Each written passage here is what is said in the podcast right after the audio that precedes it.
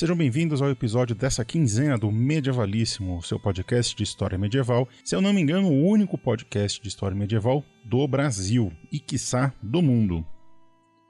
Nessa, nessa quinzena, nós vamos falar sobre William Wallace, um dos principais nomes da história da Escócia, seu herói nacional e uma das figuras mais presentes quando a gente fala de história da Idade Média na cultura popular, seja através de jogos, games, filmes, séries enfim, o Wallace ele está no nosso imaginário aí quando a gente pensa num escocês, ainda mais um escocês medieval. Também é bom lembrar que esse é o primeiro episódio do Medievalíssimo no seu feed novo. Sim, a gente aqui do Clio resolveu separar cada podcast num, num feed único e separado, exclusivo, para que você não tenha que, por exemplo, abaixar episódios que vocês não queiram ouvir. Então, se você gosta, por exemplo, do medievalismo, você pode assinar o feed só do medievalismo. Se você gosta do KilloCast só, só assina o KilloCast e por aí vai. Então, se você gosta de ouvir todos, assina o KilloCast, o Medievalíssimo, o Imprima-se a Lenda e o Museando. E aguarda que tem coisa nova vindo aí, coisas muito bacanas e muito surpresinhas para vocês. Além dessa novidade aí do, do feed exclusivo, do feed único para, para o Medievalíssimo, a gente também. A gente não, eu, né? Porque o Bruno aqui que, que toca o medievalíssimo na raça, na unha e sozinho. Mentira, os meninos me ajudam bastante. É, a gente. É, eu fiz um Medium e um Instagram para o medievalíssimo. O Instagram é medievalíssimo e no Medium www.medium.com medievalíssimo. Lá eu vou tentar postar cada 15 dias, mais ou menos. Na sexta-feira que não sai o podcast, sai algum texto sobre a Idade Média, sobre algum medievalista, uma resenha, alguma coisa do gênero, para vocês se deliciarem com ou, ou, os estudos medievais. Uma outra novidade que a gente tem aqui no Clio agora é que nós estamos fazendo a campanha do Jabá do Bem. O que é Jabá do Bem? Se você tem uma, uma página um Instagram, um, um, um, canal de YouTube, um podcast que fale sobre qualquer uma das humanidades, qualquer uma mesmo, manda um áudio pra gente descrevendo quem são vocês, onde encontra vocês, como faz para encontrar vocês, qual o objetivo do seu projeto, que a gente divulga nos, nos, nos podcasts aqui da casa. Então, para começar, a gente vai. Eh, para começar no Medievalíssimo, porque já teve no Clipcast, a gente vai ouvir o áudio aí do Camarada Gringo, que é uma página, que é um canal do YouTube lá dos Estados Unidos, feito por um americano, só que em português, sobre uma perspectiva da América Latina, da história da América Latina, através de uma percepção internacionalista. Também fica o áudio aí da Associação Brasileira de Podcasts, a ABPOD, sobre o Covid-19.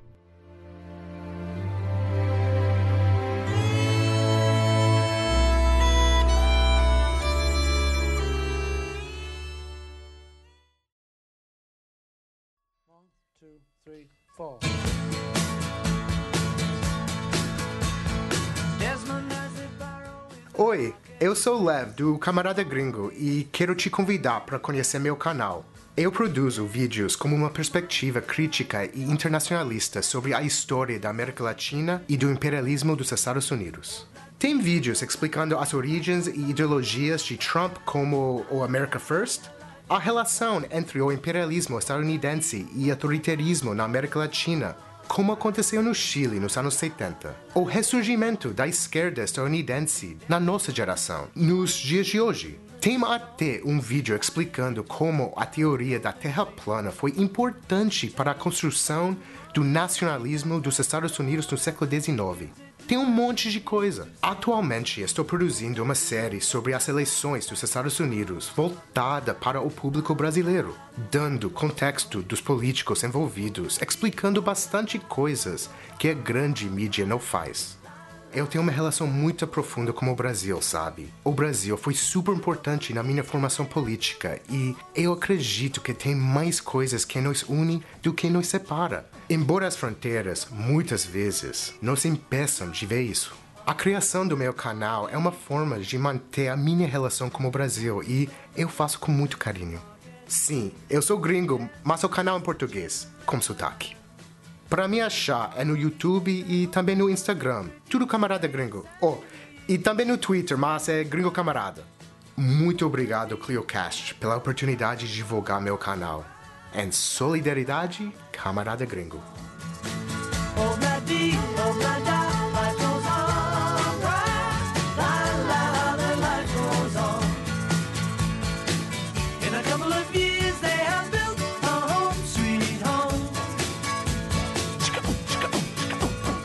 O Covid-19, mais conhecido como coronavírus, se espalhou pelo mundo. Existem algumas maneiras de ajudar a diminuir a propagação desta doença respiratória. Lave as mãos, evite tocar no rosto, incluindo boca, nariz e olhos. E quando for tossir ou espirrar, faça usando o antebraço. Não se esqueça de lavar as mãos e o antebraço imediatamente depois. Se estiver fora de casa, use álcool em gel. Monitore caso apareça algum sintoma e ligue para o Disque Saúde 136 em caso de dúvidas. Fique em casa e longe de outras pessoas contaminadas, exceto para cuidados médicos. Limpe e desinfete as superfícies de toque constante. Visite o site do Ministério da Saúde, coronavírus.saude.gov.br. Produzido pelo coletivo Podcast, uma iniciativa ABPOD de colaboração coletiva.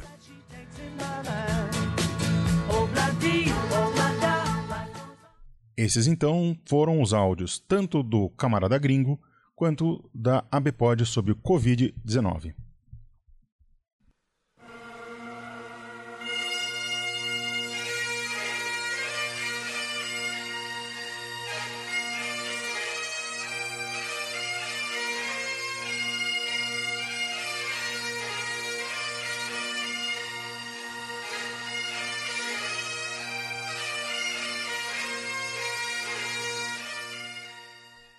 Então, nessa quinzena, nós vamos falar do nobre escocês e um dos líderes da primeira guerra de independência da Escócia, Sir William Wallace.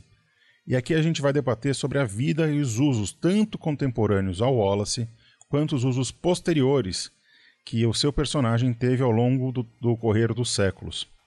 Tratar de William Wallace é tratar de um dos temas mais recorrentes que o presente faz em relação ao passado, ou seja, ou da narrativa nacionalista de algum episódio ou personagem, verdadeiro ou lendário.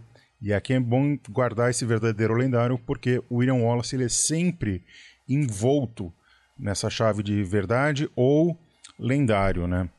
E, e o qual essa narrativa nacionalista ela é sempre tratada como um fio de continuação entre os dois tempos, ou seja, entre o passado e o presente. Dessa forma, o, os nacionalistas, por exemplo, escoceses, eles dizem que são escoceses hoje porque eles foram escoceses ontem, assim como o grande herói deles, William Wallace. Essa narrativa é extremamente comum, tratando-se do uso do período medieval pelo presente. Ou seja, como uma forma de justificar quem somos aqui e agora como espelho de quem fomos. E essa é uma visão extremamente complicada sobre a história pois lança uma sombra de um, de um presente imutável, perene e perpétuo sobre o passado. Dessa forma, a gente não admite as rupturas que a história tem. A história tem muita continuidade, ela tem processos de longa duração, de média duração, só que é, achar que os povos de hoje eles são os mesmos povos de uma temporalidade atrás é extremamente complicada.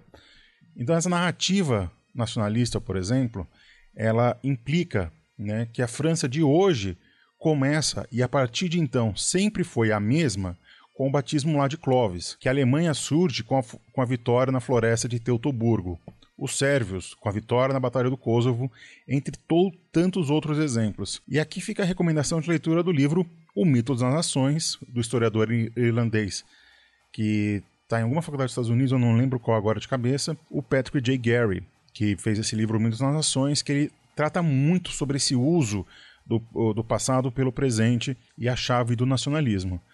Esse livro já já fiz um pequeno comentário nele lá no nosso canal do YouTube, no, no do Clio.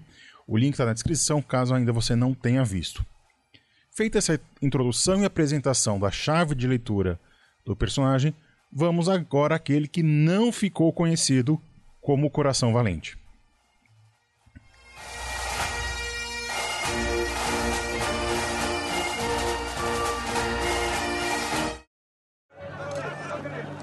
William Wallace. And I see a whole army of my countrymen here in defiance of tyranny. You've come to fight as free men. And free men you are. What will you do without freedom? Alguns historiadores dizem que William Wallace sequer existiu. Sim, ele sequer existiu. Ele é tratado como um personagem misto, um misto de lenda e um misto de um personagem real. Outro personagem que a gente tem na história medieval que é tratado dessa forma é o Rei Arthur. Eu acredito, assim, de orelhada, não indo muito a fundo e de improviso aqui, eu acredito que tem mais prova da, existência real do William Wallace do que do Rei Arthur, mas é um paralelo, né? Acho que deu para entender. William Wallace nasceu em 1270. A data precisa não é conhecida. Ele nasceu no vilarejo de Elderslie, localizado nas Lowlands, ou seja, nas terras baixas escocesas.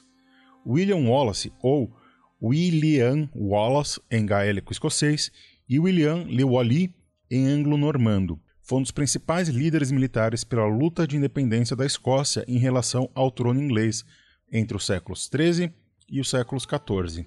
Por que, que ele lutou pela independência da Escócia? Primeiro que independência, essa chave, essa palavra independência, ela só vai ganhar o sentido que ela tem hoje depois da Guerra de Independência dos Estados Unidos, depois da Revolução Americana. Quando a gente pensa em independência no, no período medieval, a gente está pensando na, na quebra dos pactos das relações vassálicas, né? Ou seja, você tem um, um, trono, um rei suzerano sobre outro trono, sobre outro rei, que aí eles criam uma relação de vassalagem. A Escócia, ao longo da sua história, ao longo da sua formação, ela tem esse regime de aproximação e é, distanciamento com o trono inglês. A história do William Wallace, porém, é envolta em incertezas e incógnitas, principalmente sobre o começo da sua vida, a data e o local do seu nascimento são disputados por diversos historiadores, e o mais perto que existe de um consenso é justamente no vilarejo de Elderslie e a data de 1270. William Wallace era membro da pequena nobreza. Ele não tinha nem sequer título quando a guerra explodiu em 1296. Alguns historiadores alegam que ele teve alguma experiência militar anterior à guerra, como comprova o seu selo pessoal que apresentam um arco e uma flecha. E fora que as campanhas de Eduardo I Longshanks, sim, ou Pernalongas, que é um nome é um epíteto fantástico para um rei medieval, e que também ficou conhecido como o Martelo dos Escoceses, contra a, os galeses na conquista do que hoje é o país de Gales, né, ou Gales só, poderia ter sido uma boa oportunidade para que um filho de um senhor de terras fizesse algum dinheiro como soldado mercenário. É que também a gente tem que pensar sobre a questão da nobreza, né? Porque a gente acha que, a, simplesmente a nobreza é só ter grana. E durante o período medieval não é assim que funciona, né? Você tinha os senhores de terra que tinham a terra e tinham os títulos, e somente aqueles que tinham terra. Geralmente as pessoas só tinham a terra. Outro mistério sobre William Wallace foi seu casamento. Não se sabe ao certo quem foi sua esposa. Segundo o poema Wallace, datado do século XV e assinado por Blind Harry, obra que basicamente criou o mito e a lenda em torno dos seus feitos e da sua vida, a esposa dele seria um Marion Braidfoot. Porém, muitos detalhes não são dados, por exemplo, de quem era a filha, é, quando que foi o casamento, esse tipo de coisa. Esses dados se perderam. Também entrou para o campo cinzento, onde o mito e a verdade se encontram, que Wallace se revoltou contra a autoridade da coroa inglesa e que liderou uma revolta em Lanark, cujo xerife, William Helzerg, o, o próprio, é, sendo sendo que William, ele, William Wallace matou o xerife ele mesmo de forma brutal. E uma das questões que entrou para a lenda, para o mito, é que o xerife teria usado o direito de prima noctis, que é que já não estava em, em uso na época do no século XIII, em relação ao casamento do William, do William Wallace. E tem outras evidências que não.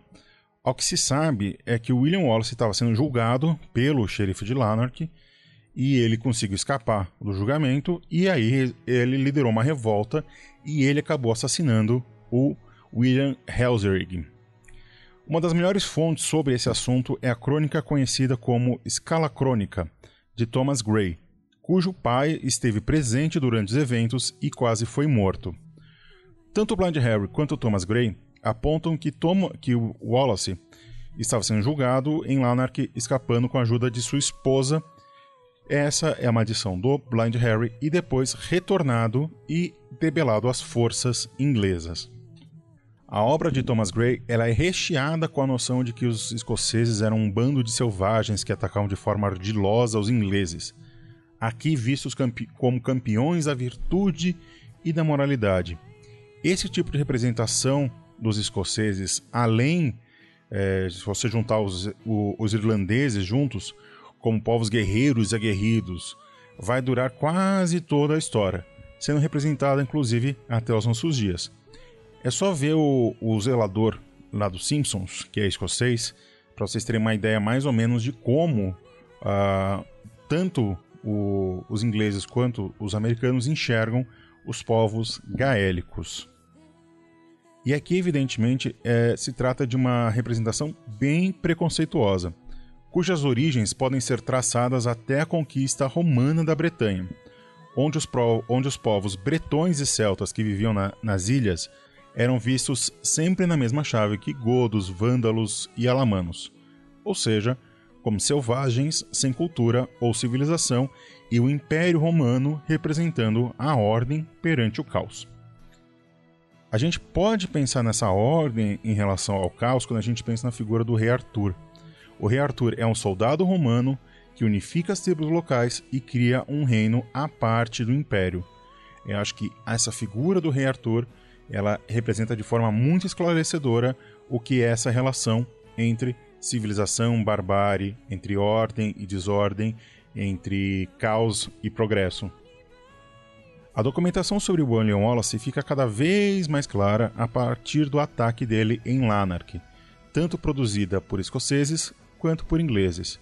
Afinal, a partir dessa revolta que ele tem contra as autoridades de Londres e depois dos seus sucessos em Scully e em Stonebridge, incendeiam as ambições por independência por parte dos escoceses. E para entender isso melhor, precisamos entender melhor a relação entre a Escócia e a Inglaterra durante o século XIII e o século XIV e a chamada Grande Causa.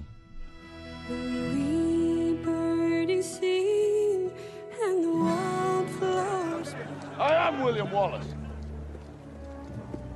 And I see a whole army of my countrymen here in defiance of tyranny. You've come to fight as free men. And free men you are. What will you do without freedom? Por conta do aspecto geográfico, afinal você tem é, três países né, que estão numa mesma ilha e uma mesma ilha bem pequenininha e bem com problemas muito sérios de fertilidade, né? Porque se a gente olhar no mapa, a, a ilha da Bretanha está no mesmo paralelo que o Canadá, por exemplo. Então, as dificuldades que canadenses têm em relação à fertilidade das terras, aos climas, os bretães também têm, os britânicos também têm, né? Então, essa, é, essa relação de proximidade e, e a, a aproximação e separação que você tem entre os escoceses e ingleses começa desde lá do Império Romano, né, passando por todo o período da, da, da Bretanha Romana e depois quando os romanos abandonam. Basicamente você tem o seguinte: você tem dois povos, entre muitas aspas, nativos da Bretanha, porque eles também não são nativos. Você tinha os bretões ao sul e os celtas ao norte e na Irlanda e uma parte do sul, que é aquela pontinha no sudeste da, da Inglaterra, né, no, que é, do que é a Grã-Bretanha, conhecida como Cornualha. Inclusive, para quem o Tristão e Isolda, percebe que o rei Marcos é da Cornualha e ele tem um parente na Irlanda e ele faz o Tristão faz essa transposição justamente numa chave céltica, não numa chave é, numa chave bretã. E você tem essas, essa, essa, esses dois povos. Um do, os bretões também são de origem celta, só que eles acabam criando, é, com a experiência romana, eles acabam criando uma outra forma de, de pensar o mundo, de língua, de tradições, de costumes, mas tem alguns traços em comum, como por exemplo mitologia. Aí você tem esses dois povos, né? Você tem os povos celtas do norte, que aí uh, entram os escotos, entram os pictos, e aí você tem os povos do sul, que são basicamente os bretões. Com a saída do, do Império Romano, você tem na, na ilha você tem a invasão dos saxões que se juntam com os bretões e aí surge e fica muito claro essa divisão entre norte e sul. Essa divisão existe até hoje na Inglaterra, o sul da Inglaterra, né, o, o que é mais perto do continente e o que é mais perto da fronteira com a Escócia, tem tradições e culturas bem diferentes, inclusive em termos linguísticos. Se você botar um londrino e uma pessoa de Liverpool, por exemplo, você vai perceber que a, o sotaque deles são muito distintos. Então, essa relação de proximidade, ela se dá muito em questão dessa formação dos reinos anglo-saxões, no que hoje é a Inglaterra, a partir do século V, na, no século V, na chamada heptacracia. Mas o que, que é uma heptacracia? Heptacracia, o nome se dá porque foram formados basicamente sete reinos eh, saxões ou anglo-saxões, eh, se vocês acharem melhor. Eh, e aí são formados os seguintes reinos: da Anglia Oriental, da Mércia, Northumbria, Wessex, Essex, Kent e Sussex. Esse sex, no final, ele designa saxões. Então, Essex, por exemplo, é o reino dos saxões do oeste. Essex é o reino dos saxões do leste. E Sussex, o reino dos saxões do sul. Então, os outros reinos, tirando se tem o sex no final, eles não são necessariamente saxões. Por isso que a gente fala em anglo-saxões.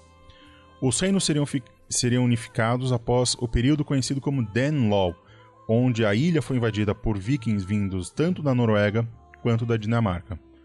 É que eles acabaram se estabelecendo no território e formando um grupo étnico, um grupo étnico muito distinto, tanto do período romano como do período saxão. Você tem uma amálgama entre essa, essa tradição escandinava e essa tradição celta-romana. E essa unificação se dá em 926, 927, em torno de Eteostano, da Inglaterra, rei de Wessex, depois rei dos anglo-saxões e depois rei dos ingleses. Para quem leu o Crônicas Saxãs e para quem viu o seriado, é aquele rei saxão bem fraquinho que aparece, que se dá mal. Eu não quero dar spoiler, mas vai lá ver. Vai lá ver, vai ler. São bons livros. Já o que ficou conhecido como Reino da Escócia, ele foi, foi formado em dois processos distintos.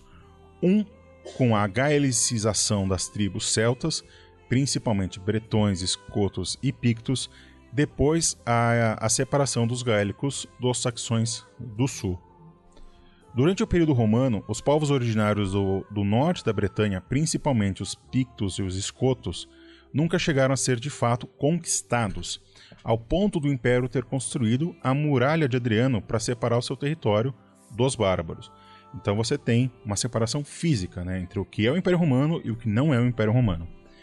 Esses povos, com a adição dos bretões fugindo da, da dominação imperial, se uniram em um punhado de pequenos reinos, cada qual com suas variações culturais e distinções linguísticas mas basicamente os povos de origem celtas, como os pictos e os escotos, ficaram ao norte, no que hoje são as Highlands, e, po e os povos de origem gótica, principalmente os bretões e os saxões, ficaram ao sul da Escócia, no que hoje são as Lowlands. Essa divisão é importante para a gente entender a cultura escocesa até os nossos dias. Na Escócia é um país tão pequenininho, você tem uma distinção cultural muito grande entre o que é as, o que são as terras altas e o que são as terras baixas, inclusive em termos de sotaque, em termos de língua, em termos de culinária, em termos de urbanização, que são formas de você primeiro fixar a população que são totalmente diferentes. E, aliás, esse punhado de reinos era muito comum entre os celtas. Né? Os celtas nunca chegaram a fazer grandes reinos. Eles eram, como a organização era muito mais tribal do que qualquer outra coisa, eles se organizavam em reinos bem pequenininhos. Com as invasões vikings, que por sinal começaram em que hoje é território, território escocês, nas ilhas de Orkney e Shetland, começa um processo de unificação desses reinos, acompanhado ao mesmo, ao mesmo tempo de um processo de gaelicização, ou seja, a predominância dos povos gaélicos, logo, celtas sobre os outros. Então você tem o surgimento de um novo povo, com essa junção desse caldo entre povos é, vindos do, do, continente com povos é, que são de origem celta, mas que se juntaram com os romanos, com os povos celtas, você tem o, o surgimento é, de uma nova, de um novo povo que é o povo gaélico.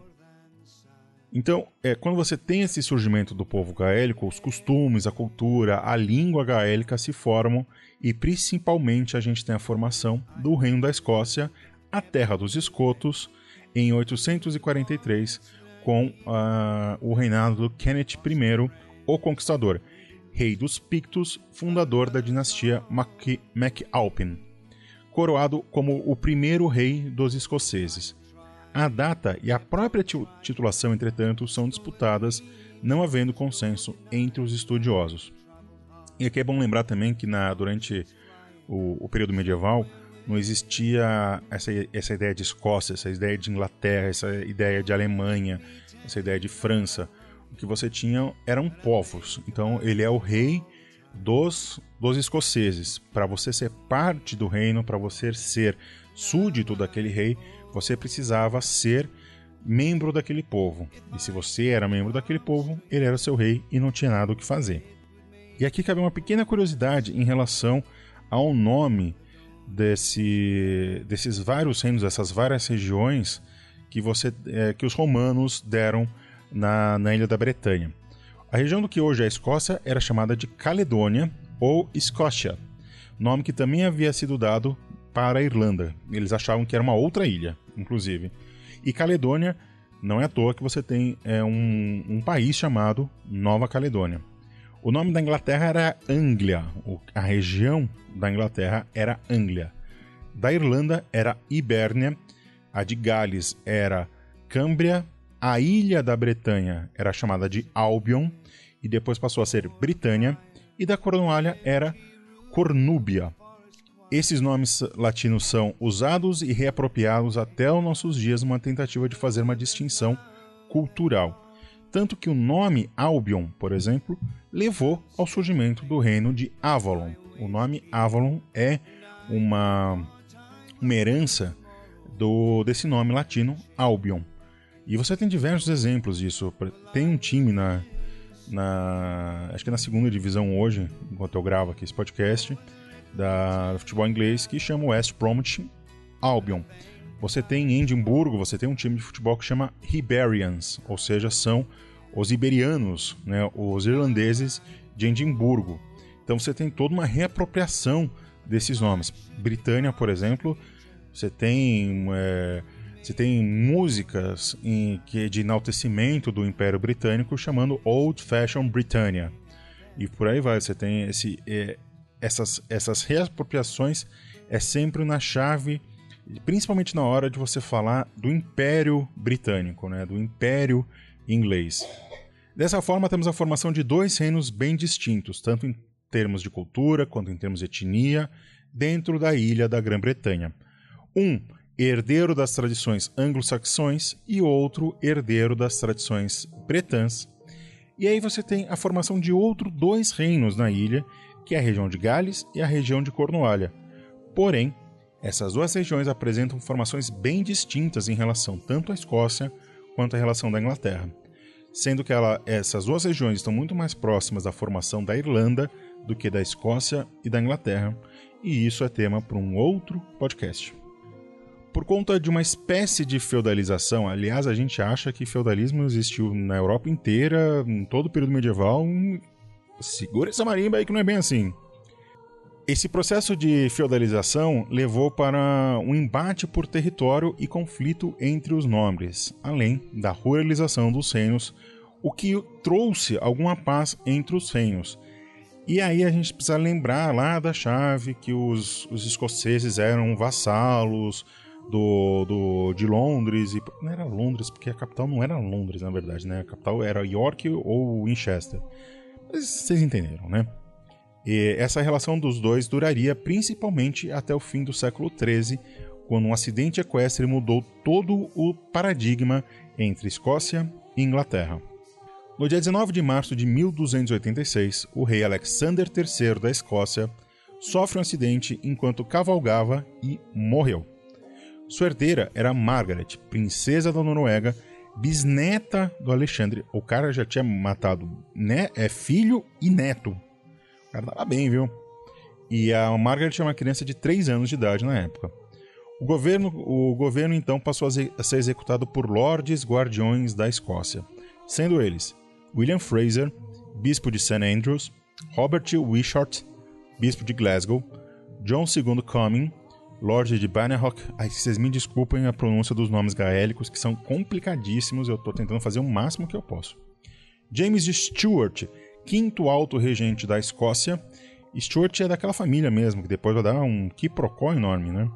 Alexandre Comyn, nesse sobrenome vai aparecer bastante, Earl de Buckingham e Don Hackdach. Terceiro, Earl de Fife.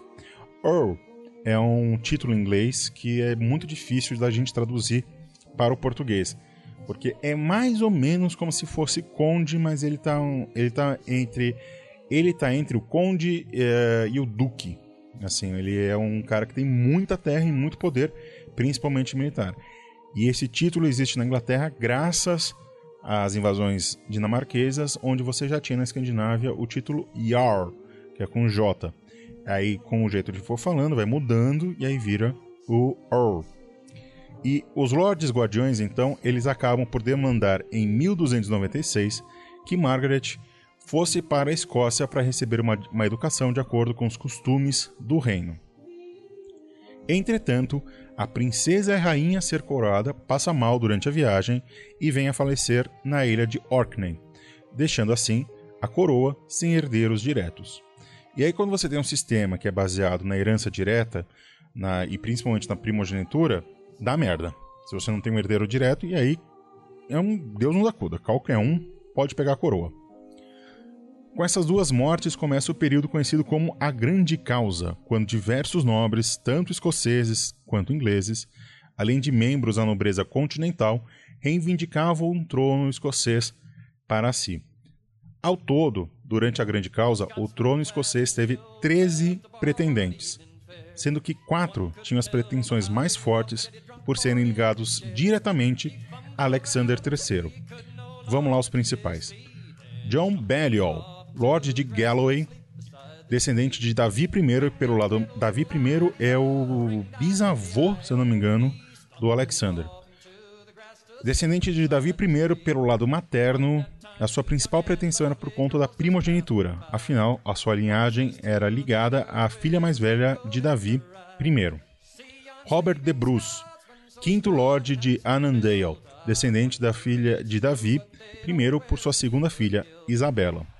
Ele fora regente do reino quando Alexander III era criança. A sua pretensão vinha de dois, de dois, de dois, dois lados. Primeiro, por ele estar, em termos geracionais, mais próximos de Davi I e por conta do sentido de tenestry, ou seja, por conta da herança presuntiva. Porque, como ele era o regente do reino, se o rei morresse, quem assumisse fosse ia ser ele. Ah, e aqui por que, que o James Stewart é o alto regente da Escócia?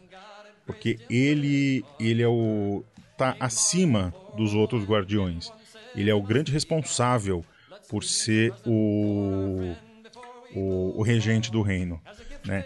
É mais ou menos fazendo uma, uma um paralelo aqui com a, com a literatura e com a fantasia. Quando você tem lá no Game of Thrones o rei e a mão do rei, o alto regente seria mais ou menos o que é a mão do rei. É, ele basicamente governa e o rei fica lá bebendo e fazendo outras coisas indecorosas e indecentes. Aí o próximo na lista aqui é o John Hastings, primeiro barão de Hastings e descendente da terceira filha de Davi I, Ada. A gente tem o Flores V, conde da Holanda, também descendente de Ada, mas através do seu segundo filho, William I, primeiro conde da Holanda. E por final, John the Black Coming, de Lord de Bannock, e acho que é assim que fala, descendente do rei Donald III, através de sua filha Extilda. Esses nomes são maravilhosos. Desses pretendentes todos, os que tinham as pretensões mais fortes e as causas mais fortes eram o John Balliol e o Robert de Bruce. É de Bruce, tá? B-R-U-S, que depois vai dar lá o Robert de Bruce. A gente vai chegar lá, calma aí. Com Balliol e Bruce à beira de uma guerra aberta, os guardiões, em conjunto com outros nobres, pediram para que Edward Longshanks intervisse e agisse como uma espécie de árbitro da disputa. Longshanks gostaria de é, reforçar o status de suzerania do trono inglês e aí vem uma oportunidade. Ele demanda que o status seja restabelecido e reconhecido. Os escoceses, entretanto, negam o pedido dizendo que sem um rei não havia ninguém que poderia tomar uma decisão assim tão importante. Apesar de legalmente, para os padrões da época, e estar tecnicamente correto, a resposta enfureceu o Longshanks, que se negou a intermediar o conflito. E aqui é bom lembrar que a suzerania ela não se dava, ela se dava de relações diretas entre pessoas. Essa ideia de instituição ela é moderna, eu diria iluminista quase. Com os guardiões, como os guardiões e os nobres ainda precisavam de Longshanks para mediar a situação, e é, eles fazem um, eles pedem para que os reclamantes pedissem o jurassem, né, lealdade, jurassem suzerania e os próprios guardiões fazem essa suzerania. E aí eles aprovam uma medida de uma suzerania temporária, ou seja, o Longshanks seria suzerano enquanto durasse o julgamento, enquanto a Escócia não tivesse um rei. O Eduardo I, o Edward I, é, aprova e se compromete a entregar o controle do castelo real e do reino dois meses depois que o novo rei fosse coroado. Com isso, é convocada uma assembleia de 104 auditores, 24 apontados por Longshanks, 40 por Balliol, 40 por De Bruce garantindo assim que o novo rei da Escócia deveria ter apoio tanto dos nobres quanto de Longshanks. O monarca, o monarca inglês atuou então como um presidente da corte estabelecida. Então cada um dos pretendentes apre, apresentou suas pretensões e em 17, eh, em 17 de novembro de 1292 o caso foi julgado e a maioria dos nobres escolheu Balliol como seu rei, inclusive membros da comitiva apontada por de Bruce. John Balliol foi, é, foi coroado no dia 30 de novembro do mesmo ano. Porém, ele atua como, como, como rei até julho de 1296, de 1296. Só que o coroamento do Balliol não diminui as pretensões de Longshanks em tornar a Escócia um reino vassalo à Inglaterra.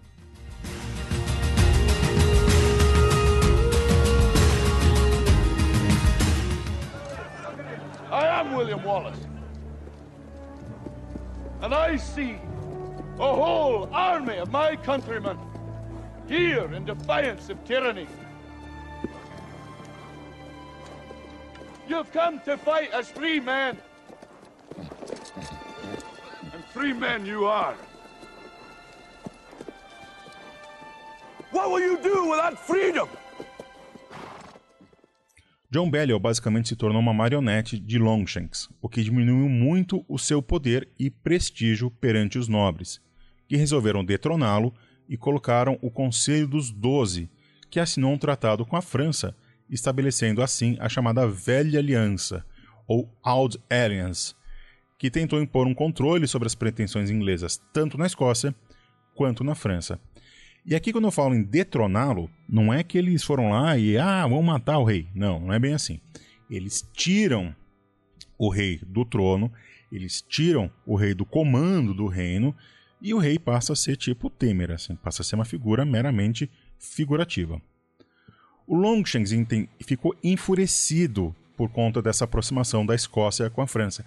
Essa aliança vai dar até lá Mary Stuart e Beyond, assim, vai, vai longe. Tá? Isso aí, principalmente porque são do, vai ser, vão ser duas potências católicas. Você tem a potência da, da Inglaterra no meio do caminho, que a, a de vez em quando atrapalha. Eu acho que, se eu não me engano, ela acaba em 1707 com um ato de união. Se eu não me engano, orelhada aqui. O Longshanks ele fica enfurecido, fica puto da, da, na calça e resolve invadir a Escócia para tomar o controle e se colocar como rei dos escoceses. Os escoceses perdem a Batalha de Dunbar e o John Balliol, que então ficou conhecido como Tum Tabard ou Casaca Vazia, renuncia ao trono e é aprisionado na Torre de Londres, permanecendo lá um tempo preso e depois ele é libertado para ocupar as suas propriedades na França, onde nunca mais participou da vida pública, sendo logo esquecido. Sem rei para se centrar no trono, a situação se prolongaria até 1307. Longshanks atua como uma espécie de regente e então convoca uma assembleia onde todos os bispos, earls, abades, barões e priores que estavam presentes juraram fidelidade e prestaram homenagem ao trono inglês. Isso basicamente acabou com o reino da Escócia em troca da manutenção e das, da manutenção das terras e título dos nobres que estavam presentes. Na Assembleia, o monarca também nomeou John de Warren, o sexto Earl de Surrey, como o regente do reino. Longshanks conseguiu uma grande vitória, tendo, captura, tendo capturado muitos dos nobres escoceses, de quem ele não capturou, ele conseguiu lealdade, esmagou o exército rival e levou as principais relíquias da monarquia, da monarquia escocesa: a Pedra do Destino, que era onde se realizavam as cerimônias de coroação dos reis escoceses, a própria, é, a própria coroa da Escócia e o manto negro de, Sant, de Santa Margarete, que era considerado uma relíquia sagrada para os escoceses. E todas essas relíquias foram levadas para a abadia de Westminster. Se eu não me engano, estão todas na, na Inglaterra até hoje. Inglês tem essa mania, né, de pegar a relíquia dos outros e levar para o país deles e tratar como se fosse deles, né? Estamos de olho, viu, dona Inglaterra? A situação não podia ser melhor. É, é, a situação não podia ser melhor até que dois homens da pequena nobreza começam uma série de revoltas contra Longshanks. Andrew Murray, no norte e sudeste da Escócia, e William Wallace, ao sul do reino. Como vimos lá no comecinho do podcast, o primeiro grande feito do Wallace foi o ataque em Lanark, um vilarejo então controlado pelos ingleses. Isso foi em maio de 1297.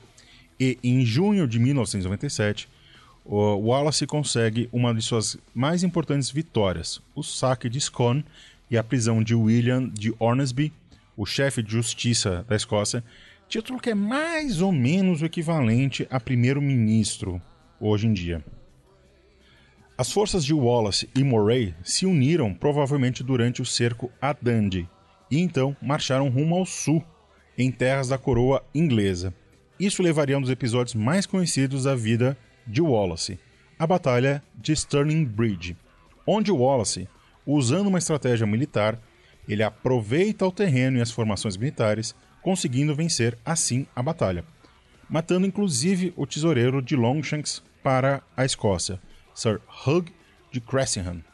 A vitória sobre os ingleses em Stirling Bridge reacendeu, reavivou ainda mais a chama da independência da Escócia. A lenda em torno de seu nome começou a crescer e crescer e crescer e ganhou um momento. Relatos dizem que Wallace tinha quase 4 metros de altura, que era invencível, que soltava raio pela bunda, que soltava fogo pelos olhos, que era emissário de Deus, entre outras tantas narrativas místicas. Depois da batalha, Wallace e Murray assumiram o título de Guardiões da Escócia, em nome do rei John Balliol. Porém, o Murray morre algumas semanas em decorrência dos ferimentos em batalha. Em setembro do mesmo ano, Wallace libera um ataque massivo contra o norte inglês, atacando castelos em, em Northumberland e em Cumberland. No final do ano, Wallace foi sagrado cavaleiro, até então ele não tinha nenhum título supostamente por um dos três principais Earls da Escócia que estavam livres, Robert de Bruce, Melise III e Mao Holwyn. Isso mostra o prestígio no qual o gênio militar que ele atingiu à época. Como retaliação à invasão do norte da Inglaterra e por conta da perda na batalha de Stirling Bridge, Longshanks ordena uma segunda invasão aos à, à Escócia, mobilizando uma força descomunal contra os rebeldes escoceses. Estima-se que os ingleses tinham uma força de 15 mil homens, enquanto os escoceses não eram mais de 6 mil. Os dois exércitos se encontram na Batalha de Falkirk, onde o uso de arqueiros galeses usando os lendários arcos longos ingleses foi decisivo na batalha, na vitória da batalha pelos ingleses. Como consequência da, da derrota, a primeira grande de Wallace, ele renuncia ao título de guardião e passa que passa a ser assumido por Robert de Bruce em John III Comyn, sobrinho do, do rei John Balliol. Wallace então ele parte para uma suposta missão na França, onde buscava apoio do rei Filipe IV o Belo, sim, aquele que queimou os templários, para causas escocesas. Há evidências que Wallace pretendia ir até Roma e possivelmente ao Papa. Porém, não há evidência conclusiva em relação a isso. O que, nos re... o que chegou até, o... até os nossos tempos é uma carta de Filipe para os seus enviados em Roma, datada de novembro de 1304, onde ele exigia que esses ajudassem Sir William. Em 1304, William Wallace retorna à Escócia, onde ele iria encontrar seu destino final.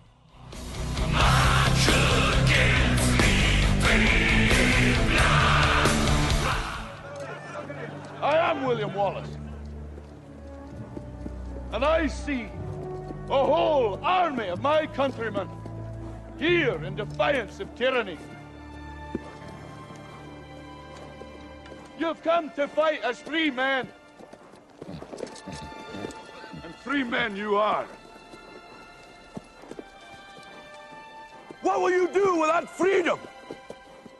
Em fevereiro de 1304 era travada a Batalha de Hapril, vencida pelos ingleses, o que obrigou Wallace a perambular pela Escócia. Não se sabe muito do que aconteceu depois de Hapril. O que se sabe, porém, é que ele foi capturado por Sir John eh, de Menth, xerife, xerife de Dumbarton, em agosto de 1305, e ele o entregou para soldados, eh, soldados ingleses perto de Glasgow.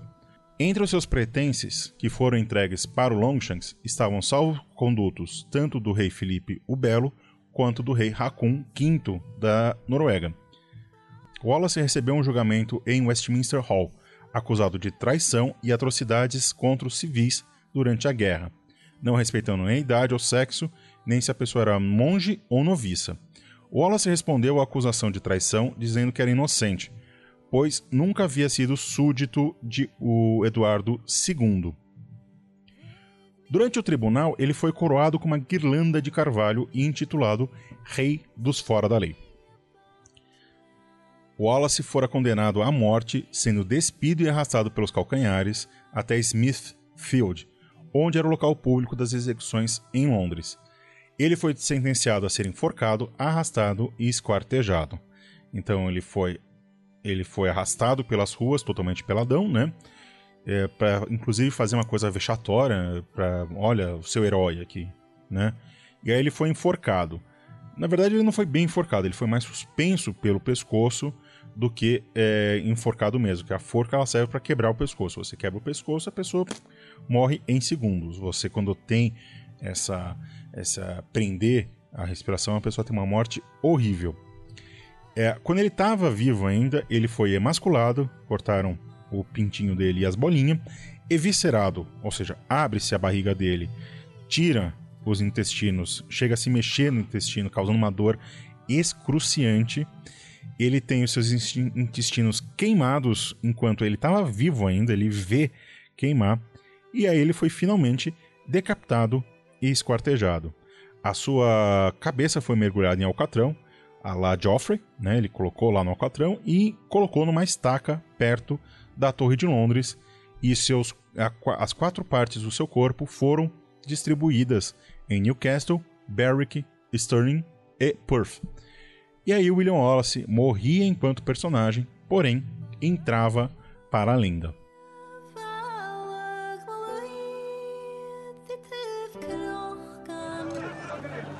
am William Wallace. And I see a whole army of my countrymen here in defiance of tyranny. You've come to fight as free men. And free men you are. What will you do without freedom? Com a captura e principalmente a morte tão brutal de Wallace, a sua figura passa a ser vista como um misto de mártire e herói por seus contemporâneos. Sua execução, por exemplo, uniu os nobres escoceses contra um inimigo em comum, Longshanks, fazendo com que as forças lideradas principalmente por Robert de Bruce foram se ganhando momento até o fim da Primeira Guerra de Independência da Escócia em 1328 e o coroamento de Robert de Bruce como Robert I da Escócia.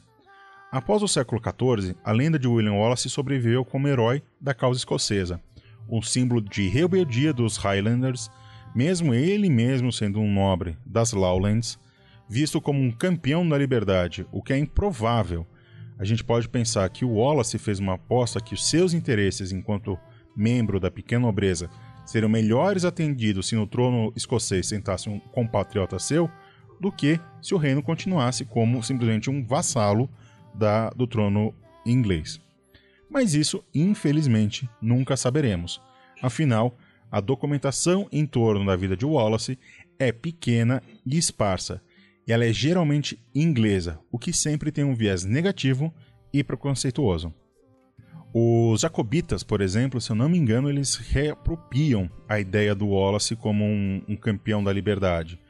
É, os jacobitas, para quem não sabe, foram os rebeldes escoceses apoiadores do, dos Stuart, portanto, católicos, que eram contra a eram contra a dinastia de Orange e depois a dinastia de Hanover. Era o Jorge II, se não me engano, que era rei da, da, da, Inglaterra quando explode a última grande revolução, a última grande revolta jacobita. A lenda, entretanto, ela continua atravessando os tempos. Exemplos não faltam, como por exemplo a espada de Wallace, uma espada longa supostamente pertencente a William, aparece no inventário do rei Jaime IV no século XVI, ou os romances escritos, os romances históricos escritos no século XIX por autores como Walter Scott, que ele era escocês, Jane Porter e G.A. Henry, e além de aparecer na cultura popular, na cultura pop, nos séculos 20 e 21 seja no cinema como no longa Coração Valente de 1995 e O Rei Fora da Lei, longa de 2019, seja em games como Age of Empires 2 e em Medieval 2, Total War Kingdoms. Wallace é sempre relembrado como um Geist escocês de rebeldia, valentia, liberdade e independência, sendo apropriado inclusive pelo SNP, o Scottish National Party, principal partido pela causa da independência escocesa hoje. I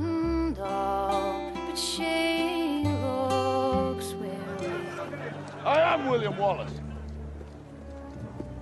And I see a whole army of my countrymen here in defiance of tyranny. You've come to fight as free men And free men you are. What will you do without freedom? Em 31 de janeiro de 2020, o Reino Unido, a União das Coroas da Inglaterra, da Escócia, de Gales e da Irlanda do Norte, finalizou o processo de saída da União Europeia, conhecido como Brexit, após 47 anos de sua entrada na União Europeia. Tal processo abriu um precedente para que, mais uma vez, os escoceses decidissem na urna se continuavam ou não no Reino Unido. Esse referendo está previsto para 2021. Lembrando que no último referendo sobre a independência, em 2014, 56% da população era contra a saída da Escócia do Reino Unido. Porém, no referendo do Brexit, em 2016, 62% da população escocesa foi contra a saída da UE. Há uma outra medida a ser tomada. Se a Irlanda do Norte permanecer na UE, mesmo que seja apenas na União Aduaneira, a Escócia provavelmente vai solicitar o mesmo tipo de tratamento. Lembrando que a Escócia se manteve como um reino independente da Inglaterra entre 1320, aliás, faria-se 700 anos da, da comemoração, faria-se não, vai fazer, só que todos as, as, os festejos desse, dessa, dessa data foram canceladas de, graças ao Covid-19. É, em 1320 é assinado o Tratado de York, até 1770, quando houve o surgimento do Reino da Grã-Bretanha, que na prática extinguiu a separação entre Escócia e Inglaterra. Vive-se um tempo conturbado nas Lowlands e nas Highlands, como sempre. Em tempos de Brexit e de ataques fascistas cada vez mais fortes e cada vez mais constantes, será que o espírito de William Wallace ressurgirá de novo e a Escócia será mais uma vez livre?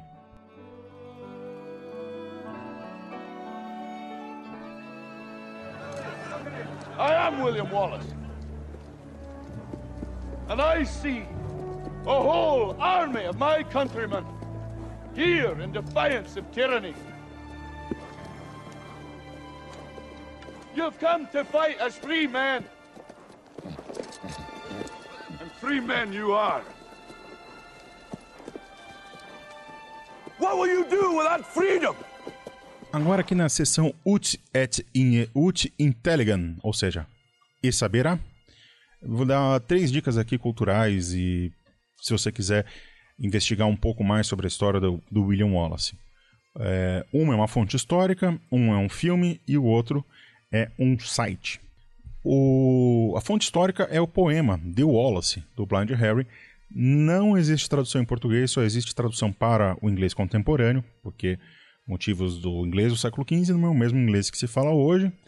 É, você tem link para a compra dele na, na descrição, mas você consegue encontrar ele nas interwebs da vida. Esse é a partir desse, desse poema que se criou o mito e a lenda do, do William Wallace como nós entendemos hoje. Outro, outra dica cultural aí é assistir um dos meus filmes favoritos, de aquele filme que me fez, me transformou em medievalista, que é O Coração Valente. Eu sei, O Coração Valente é um filme extremamente problemático, que só trata da lenda do William Wallace, sem nenhum tipo de viés é, crítico, que ele fala mais sobre ah, os Estados Unidos da época quando ele é feito do que sobre a Escócia do século XIV. Mas enfim, é um filme que foi nesse filme que eu descobri história, foi nesse filme que eu descobri Idade Média, foi nesse filme que eu descobri cinema. Então tá no meu coração, mas ao mesmo tempo eu odeio ele de paixão. Por último, a gente tem o site aqui do Inventory, do Inventory of Historic Battlefields in Scotland. Ou seja, o que, que é isso? É, é um inventário das, dos campos de batalha históricos na Escócia. É uma lista de terrenos onde ocorreram batalhas importantes na história da Escócia. É, os dados estão, são públicos, você consegue visitar os locais, inclusive virtualmente. Você tem Google Street View, você tem uma série de coisas.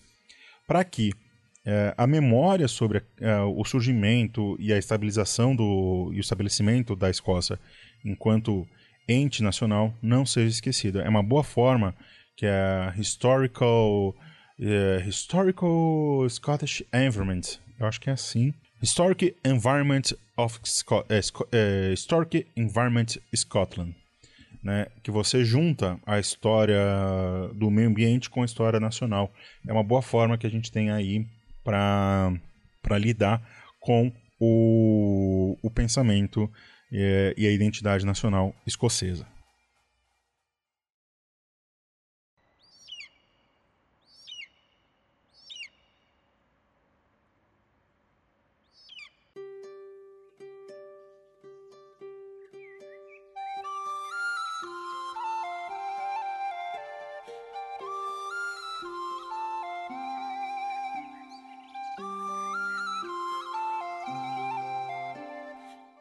Era isso, meus amores. Espero que a gente tenha um podcast sobre história medieval. Espero que a gente tenha conseguido aprender alguma coisa aí sobre a história da Escócia, sobre a história da Inglaterra, sobre relações de suzerania e vassalagem, sobre William Wallace, como esse nacionalismo ele se apropria de figuras e episódios históricos para falar mais do presente do que do passado. Espero que a gente tenha pensado um pouco justamente nessa relação e não cair nessas armadilhas que o, o, o presente tantos nos faz. E é isso. Se você tem alguma dúvida, crítica ou sugestão, manda por e-mail, entre em contato lá, é medievalíssimo.gmail.com. No link do. No, na postagem desse podcast lá no site do Clio, o link está na descrição aí, ou entra lá www.cliohistorialiteratura.com, procura esse episódio, você vai ver lá. É, eu deixei um dossiê visual com várias imagens sobre representações do William Wallace. E aí a gente fala sobre financiamento. Né? A gente tem duas formas de se financiar no Clio hoje em dia. O primeiro é o PicPay, que é uma forma nova aí que a gente aprendeu a fazer, que é o seguinte, você gostou desse episódio e tem um... O PicPay tem cashback, né? Você paga uma, você paga uma conta, por exemplo, e eles te devolvem uma, um, um valor. Não vai usar? Tá sobrando? Eu sei que a gente está vivendo tempos bem difíceis, mas passa pra gente lá. A gente é arroba História e Literatura. Qualquer valor é muito bem-vindo, desde 20 centavos a 20 milhões de centavos. E a outra forma é pelo Catarse lá no www.catarse.me Clio, você conhece as nossas formas de financiamento. São forma, é uma forma mensal de você apoiar o Clio. Através de R$ reais você já financia esse projeto de divulgação do espírito histórico, do conhecimento histórico. E aí, patrocinou a gente, você ganha beijos nossos em todos os nossos podcasts, menções nos nossos posts e nos nossos vídeos. Vamos lá dar o um beijo para os nossos financiadores. Pro Alexandre Ataíde, pro Bruno Machado, além de um beijo, uma desculpa, né, pra gente ter desgraçado a vida desse, desse moço, que foi fazer museologia por nossa causa. Pra Cristina Lima, pra Daniela Dias, pra Fabiana Jimenez, pro Gabriel Bastos, o meu vascaíno favorito, pro, Gui Asker, o ursão mais bonito do Brasil, pra Hanna Lima, pra, Rama, pra Hanna Lima, a maravilhosa Hanna Lima, pra Luísa Taíde, minha sobrinha do coração, para Natália Castilho, para Paula Guizar, minha grande amiga, apesar do seu 1,30m de altura, para Rosana Vecchia, pro Mozão, Rose Marques, alô Mozão, e para Suzana Taide. Para todos vocês, nosso muito, mas nosso muito obrigado mesmo. Sem a ajuda de vocês, nada disso seria possível. Certo, meus amores? Então, era isso. Temos um podcast, aprendemos um pouco sobre a história da Escócia, sobre a história do William Wallace, Vejo vocês daqui a 15 dias em mais um episódio do Medievalíssimo.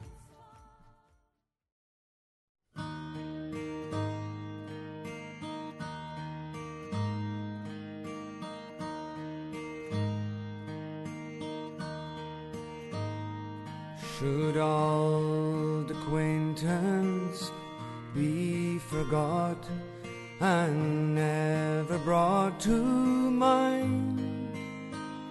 Should old acquaintance be forgot and days of old lang syne?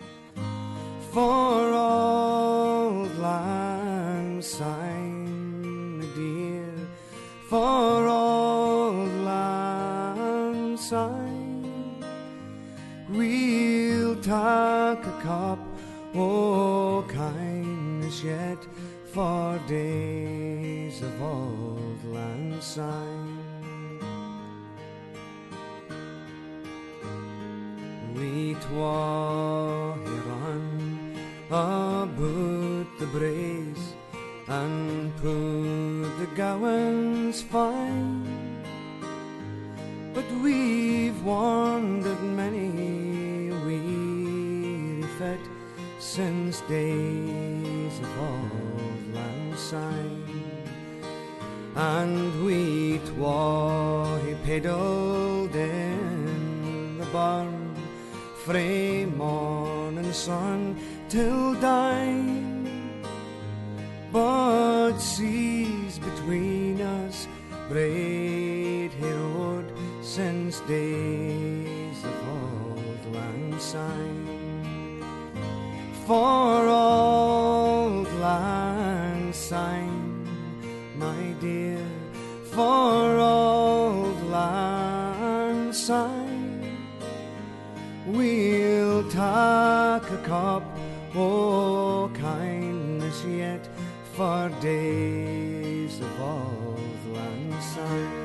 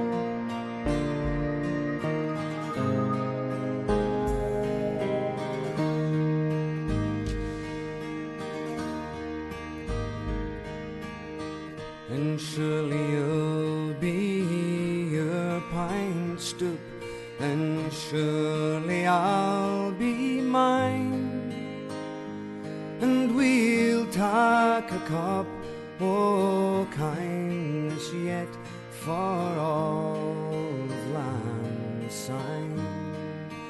And there's a hand my trusty fear, and gaze a hand o' oh, thine, and we'll tack erect.